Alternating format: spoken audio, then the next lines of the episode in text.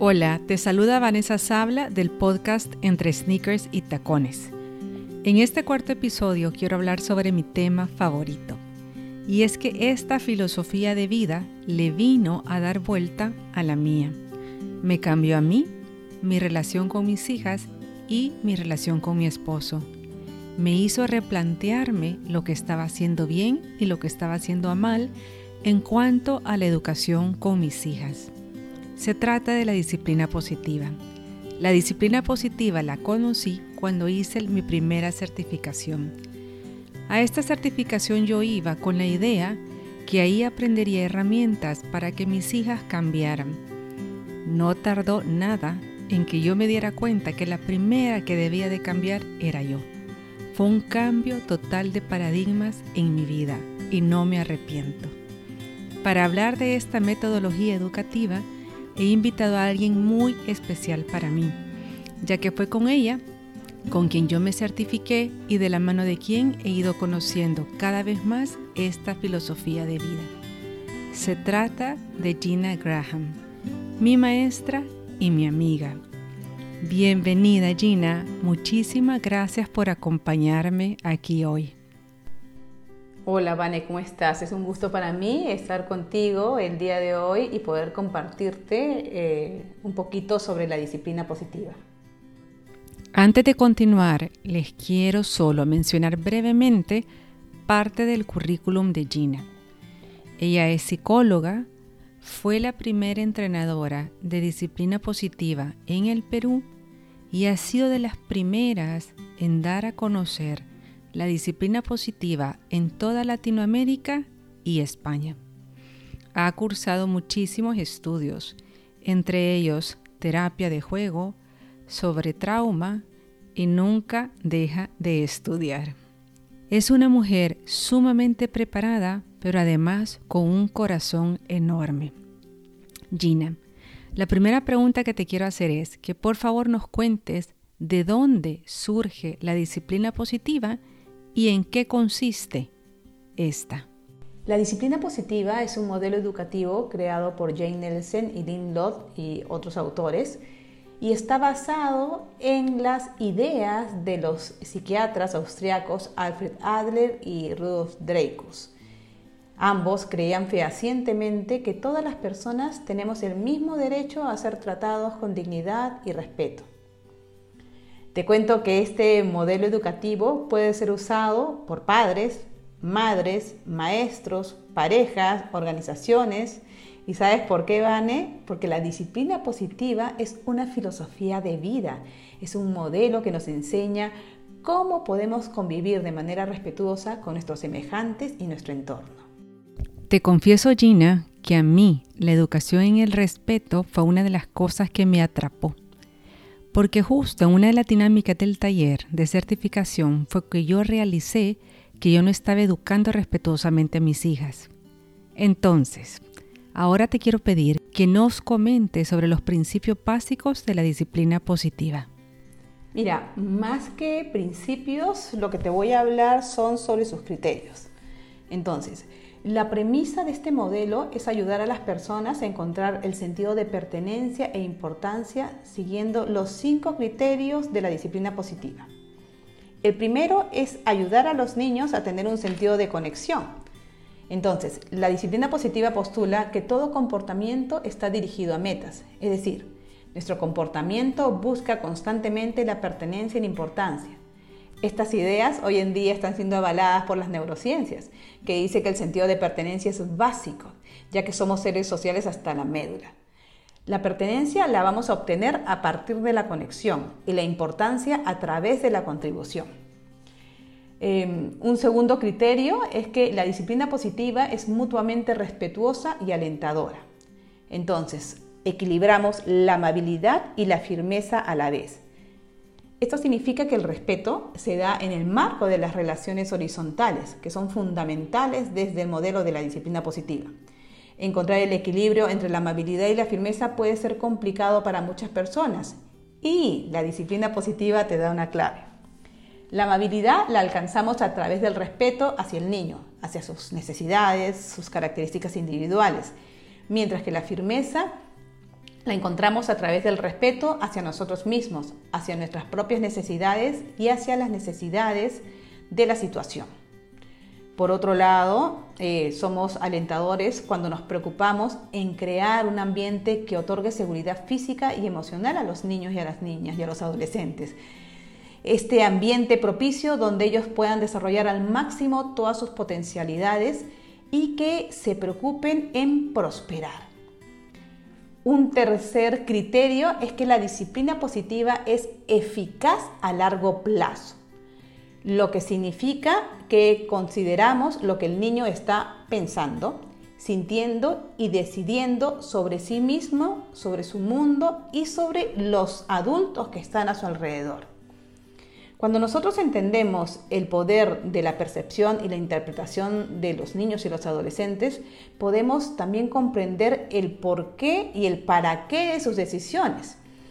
Y em, qué es lo que está motivando su comportamiento, ¿no? Estas cosas que está haciendo son para sobrevivir o para prosperar.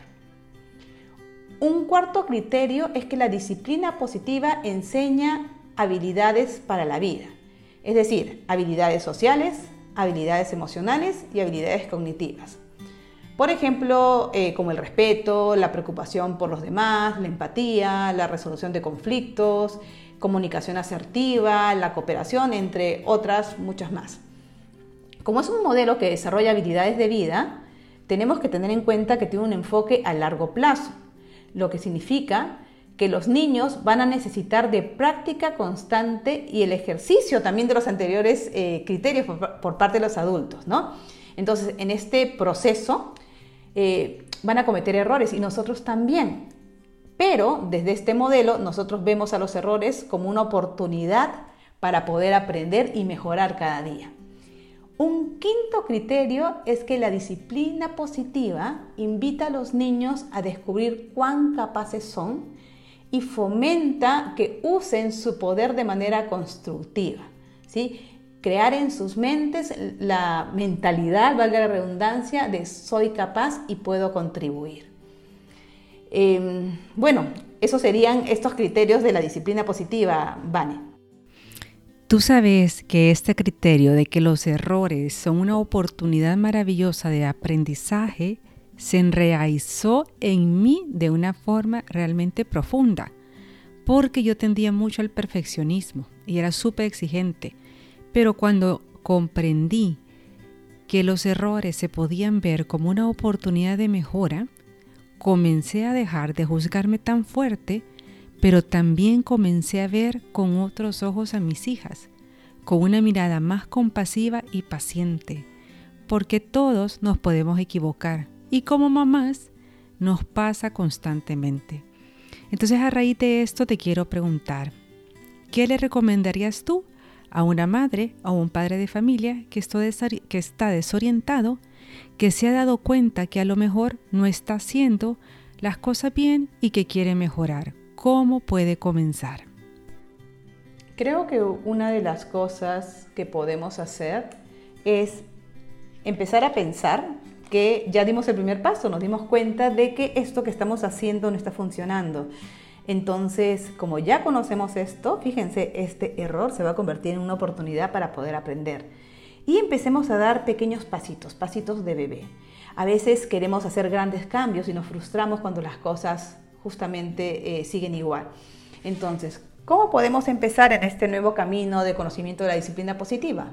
Por ejemplo, podemos escuchar tu podcast, podemos acudir a talleres de padres y madres de disciplina positiva y ahora tenemos tantas oportunidades, Vane. Hay muchos educadores de padres eh, y madres alrededor del mundo que están haciendo talleres online, por ejemplo, y están eh, a precios muy accesibles para todas las economías. Eh, también podemos empezar leyendo los libros de disciplina positiva.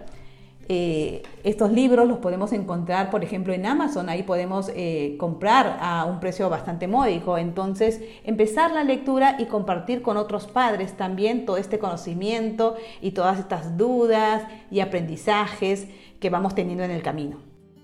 Muy bien, Gina. Gracias.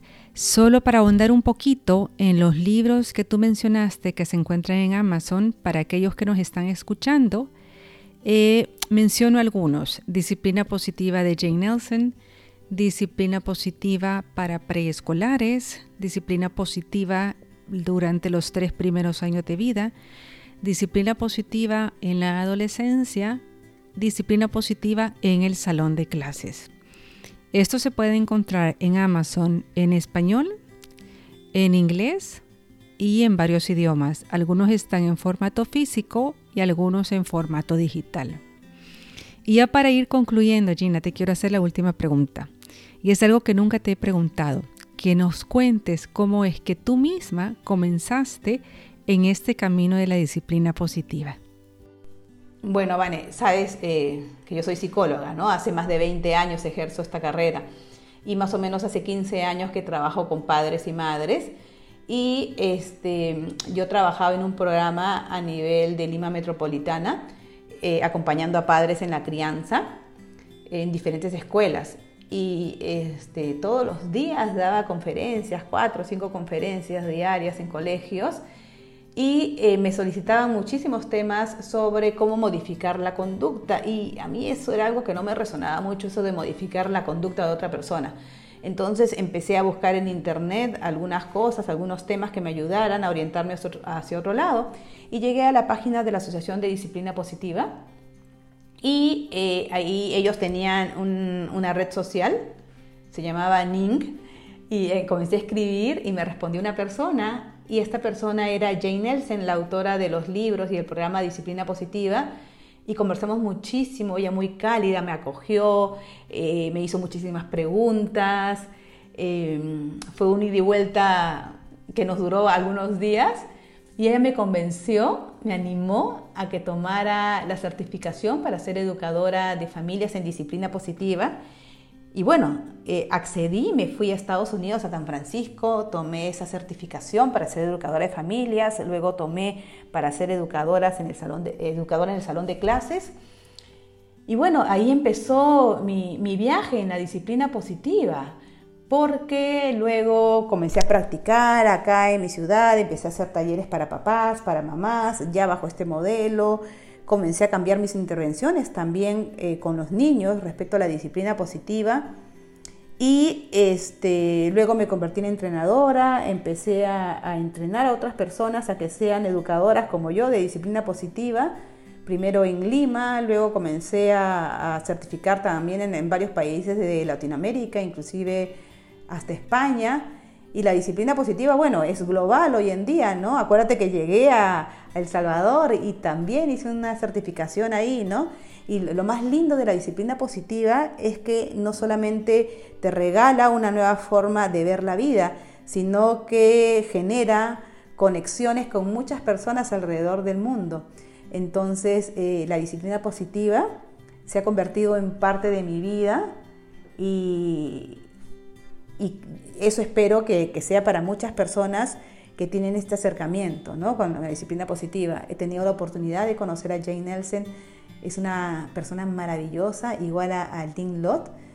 Y fíjate que he tenido la, la oportunidad de poder cofacilitar con Lynn Lott, con Cheryl Erwin también, que es una de las autoras del libro Disciplina Positiva en la Primera Infancia, y con Jane Nelson hemos cofacilitado muchísimos, muchísimos talleres y tengo una amistad personal y profunda con ella.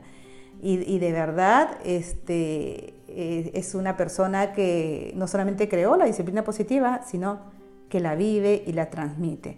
Gina, estoy totalmente de acuerdo contigo. Jane es una persona maravillosa que vive lo que predica y de quien uno nunca se cansa de aprender y de escuchar.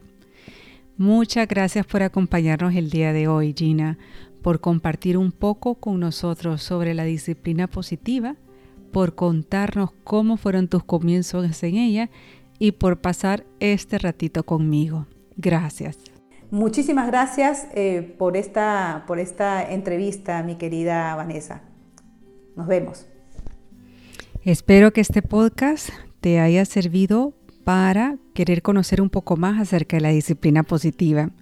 A mí lo que me queda después de escuchar a Gina es que nunca es tarde para comenzar a educar bien, que el primer paso es ya darnos cuenta que debemos mejorar. Y la importancia que tenemos los padres de ayudar a cada uno de nuestros hijos a descubrir su sentido de conexión y de contribución dentro de su familia, es decir, que sientan que pertenecen y que importan. Nos escuchamos de nuevo el próximo martes. Para mientras, me puedes seguir en mis redes sociales, en Instagram o Facebook como Entre Sneakers y Tacones. Muchas gracias y hasta la próxima.